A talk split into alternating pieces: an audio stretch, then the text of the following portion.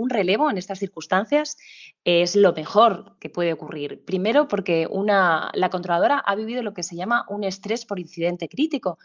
Y el incidente crítico no es en, sí el incidente de seguridad, sino ese estrés sobrevenido que, ha tenido que vivir en, bueno, situación. De alguna manera, en, palabras sencillas, ese susto ¿no? tan grande por, por esa situación que en ese momento ha tenido que resolver.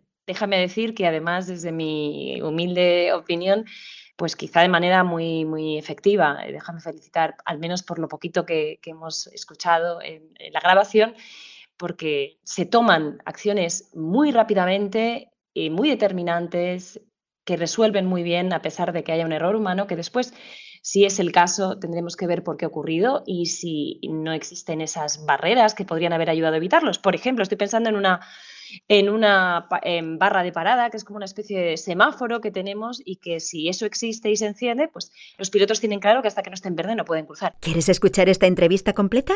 Descarga ya el último capítulo de Aerovía